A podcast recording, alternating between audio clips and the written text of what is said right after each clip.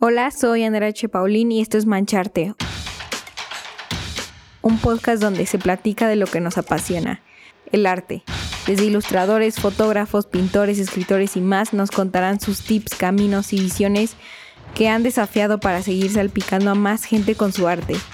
Y así inspirarte a que tú comiences a mancharte con todas tus locuras. Hola artista, espero que te encuentres súper bien. Ya sabes que esto es Mancharte y aquí te enseñamos todo sobre cómo tener tu vida mucho más creativa, artística y llena de inspiración. Antes que nada, eh, me gustaría invitarte a que seas parte del newsletter del Elixir Creativo. Es completamente gratis y te llega semanalmente tu correo. Es escrito por el talentoso Julio C. Soler. Él es un escritor de Mancharte y realmente este newsletter, siempre que lo leo, me vuela la cabeza él habla sobre recomendaciones de música, películas, eh, filosofías, incluso hasta temas muy puntuales sobre lo que es el camino de un artista y de un creativo. La semana pasada él tocó un tema sumamente importante que sé que a muchos nos causa conflicto, que es el hecho de, tener miedo a que si digo mi idea o empiezo a expresar mi idea, alguien más la, la va a robar. Entonces, eh, te invito a que lo hagas ahorita mismo. Está el link para que te suscribas en la biografía del episodio en la plataforma que lo estés escuchando. Y antes de que se me olvide, no se te olvide seguir a Mancharte en la plataforma que lo estés escuchando y calificarlo. Nos sirve muchísimo para que esta comunidad artística siga creciendo. Y sin más, vamos con el episodio. El tema del día de hoy es algo que yo sé que muchos sufren y también me cuento, y es el miedo a sentirte atrasado. La verdad, es horrible sentirse así. Creo que yo lo empecé a sentir hace como seis meses y se siente algo muy extraño en el pecho. Es como un, un cierto tipo de ansiedad. No sé cómo ustedes lo sientan, pero para mí fue eh, el estarme comparando en el camino de otros, ¿no? En el cómo yo debía de ser en ese momento, no sé, eh, conseguir X trabajo, el tener eh, tales calificaciones, el ya graduarme o en temas más artísticos como eh, tener una idea súper exitosa o, o, vender tantos cuadros, tener tal estilo. Entonces creo que al final eh, todos los hemos sentido y creo que también es muy válido cuando vas a empezar un hobby. Entonces te da curiosidad algo y dices como, ay, no, creo que ya, ya se me pasaron los años y es muy tarde para que yo pueda aprender eso o tenga esa habilidad cuando en realidad estamos equivocados. Y eh, en este episodio te voy a decir por qué. Porque a veces creemos que, que, tenemos que seguir el camino establecido por la sociedad y eso es algo base, o sea, como si ya el camino estuviera estandarizado para todos.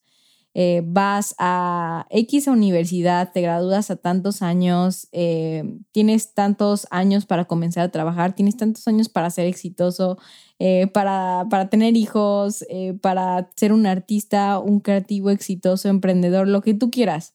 Pero es como si ya estuviera establecido, como si entre antes posible, mucho mejor. Entonces esta ansiedad te cubre todo tu cuerpo. Y en términos del arte, de, te digo que es como esta persona pinta así, esta persona está tomando estas fotos y tiene de que mucho menos edad que yo y es súper talentoso, talentosa, eh, toca en conciertos en tal lugar y yo apenas estoy empezando con mi música, o ya vende muchísimos cuadros, ya vive del arte y yo apenas estoy empezando, o sea, creo que ya lo debería de dejar. Si te has escuchado en ese tipo de cosas, entonces este es el episodio para ti. Y de nuevo, quiero recordarte que el hecho de que te sientas así, creo que a veces lo tenemos que aceptar. Es como, ok, lo acepto este sentimiento. Sin embargo, hay que saber que es una trampa. Y es una trampa porque, número uno, cada quien tiene su propio camino. No, ni no hay uno peor o mejor, simplemente lo es. O sea, creo que a veces se nos olvida que el ponernos etiquetas de lo que es bueno, de lo que es malo, está mal. O sea, está mal ponernos etiquetas y más en el camino nuestro y el de las otras personas.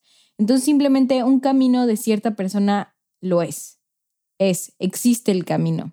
Y el hecho de que tú te enfoques en el camino de alguien más y el quererle ganar como si fuera una competencia, déjame decirte que tú ya estás perdiendo, porque siempre vas a ser el segundo lugar, porque ese no es tu camino. Entonces, por ende, tú vas a estar persiguiendo el camino de alguien más y ese alguien más siempre va a ir enfrente de ti. Entonces te aseguro que si te enfocas a, a tu camino, vas a ganar por default, ¿no? O sea, por, por el hecho de estarlo intentando verdaderamente y no estar viendo lo que las otras personas están haciendo. Y te lo digo porque eh, por si te has comparado de nuevo con el estilo de alguien, con la economía de alguien más, la belleza, la inteligencia, la creatividad, eh, el talento de alguien más. Y la vida no es una competencia, mis queridos artistas, de verdad no lo es. Y, sino creo que es más bien un reto todos los días contigo, de cómo ser mejor todos los días, cómo ser mejor cada segundo y de estarte preguntando qué quieres tú, cuál es tu vida, cuál es la vida creativa que realmente deseas y cómo te quieres sentir, ser, percibir todo el tiempo. Y trabaja en torno a eso todos los días y sé mejor cada día en eso, en eso, en lo que tú te planteaste, no en los demás. Porque cuando buscamos eh, tanto la aprobación de alguien más y estamos en otro camino, la única persona que va a fracasar eres tú porque tú vas a estar súper infeliz en buscar otra cosa que realmente no, no es tu camino, que realmente no te corresponde. Y hasta vas a cometer errores que, que no tenías que cometer tú, ¿me entiendes? O sea, creo que al final los errores van a existir en todos, en todos caminos, hay tropiezos, en todos caminos hay obstáculos. No existe un camino donde sea fácil, donde todo, todo se dé naturalmente en, en el sentido de que no tengas ni que, ni que luchar por lo que deseas ni por lo que crees. No, créeme que todos tenemos problemas. Entonces, es más el enfocarte de esta manera. ¿Qué quieres tú y qué es lo que quieres lograr? Y aún así va a haber obstáculos, pero es parte. Y, y, esos obstáculos son parte del destino que tienes que pasar. Es algo que tienes que pasar para convertirte en esa persona, para sentirte de tal manera y para realmente el recibir y el percibir al mundo de cierta manera. Así que te dejo con una pregunta que a mí siempre me ayuda cada, cada día que me levanto, es siempre me, me tomo mi café y me pregunto, ok, ¿quién quiero ser el día de hoy y qué aventura va a pasar en mi vida? Y ya, lo dejas abierto. Realmente creo que eso te abre las puertas a que estás disfrutando tu camino y a que tu camino es único y vas a tener una aventura y además el hecho de aceptar la persona que serás ese día. Y número dos, eh, para volver con las, con las trampas cuando tenemos este miedo a sentirnos atrasados, es porque, de nuevo, creemos que ya es muy tarde en empezar un hobby, un sueño, los estudios, si tienes una pasión, es como, no, hay personas que ya lo han hecho y son más chicos que yo, son de mi edad y ellos empezaron desde hace años, entonces ya, ya para qué lo intento, ¿no? Es horrible tener esta mentalidad porque te limitas. Es como si ya tu intento siempre terminara en fracaso y ni siquiera lo intentaste, ¿sabes? Es lo peor de todo. O sea, ese te adelantas, tienes ansiedad y te adelantas de algo que ni siquiera vas a saber la realidad porque no lo intentaste. Entonces, cuando en realidad todos en la vida tenemos para seguir intentando realmente estamos aquí y tenemos los años que Dios nos dé, es para seguir intentando. Todos los días es un intento nuevo, es una oportunidad nueva y creo que hay que verlo más como oportunidad. Así te abre la mente, eh, te hace que tengas una mentalidad eh, mucho más expansiva que reprensiva. Y te voy a decir un ejemplo de J.K. Rowling. Ella es la escritora súper famosa eh, porque escribió Harry Potter. Y ella no e, empezó a escribir cuando era pequeña. Realmente em, ella en sus 20 años no, no, no había empezado a escribir y realmente se consideraba un fracaso tanto personalmente y profesionalmente porque no tenía trabajo, era divorciada, tenía una hija y justo esos tipos de fracasos gracias a eso comenzó a escribir.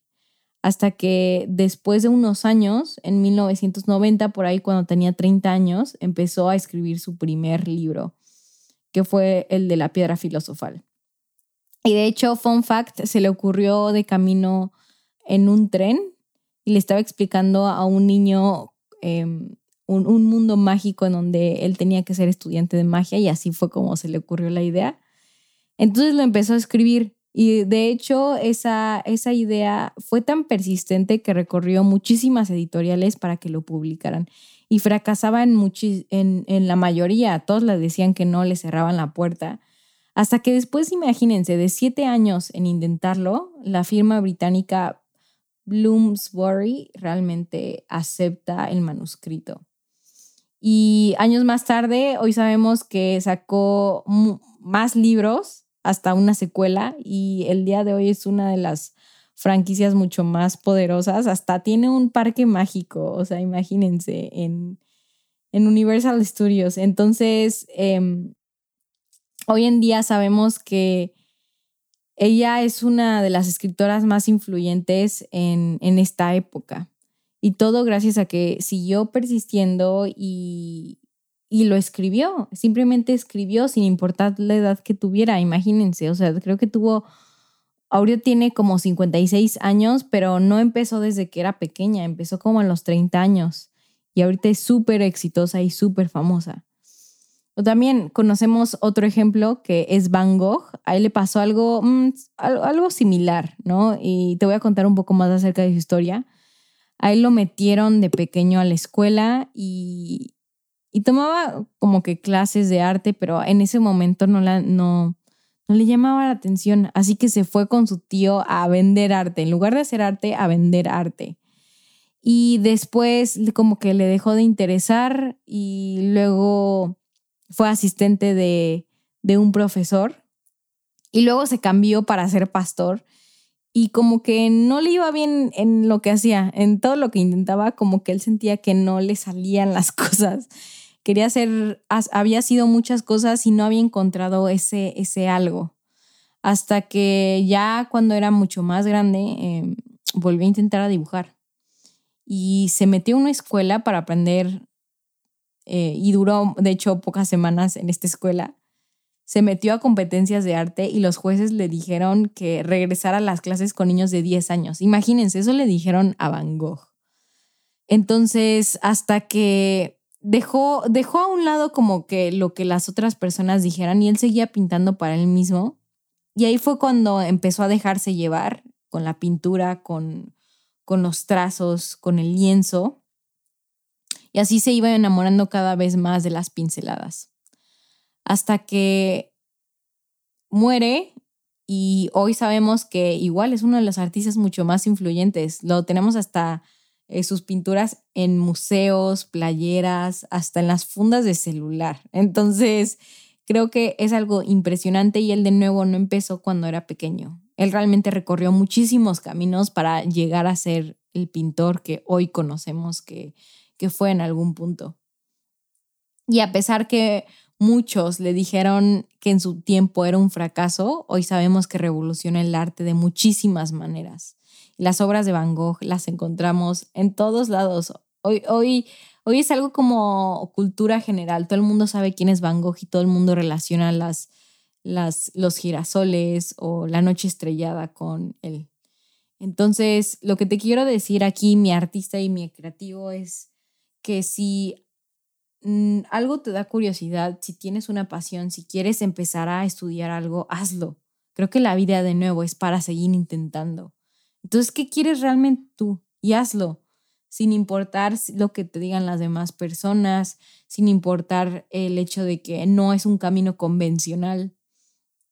Así que hazlo y no te compares, solamente sí enfocado en lo que realmente tú quieres lograr.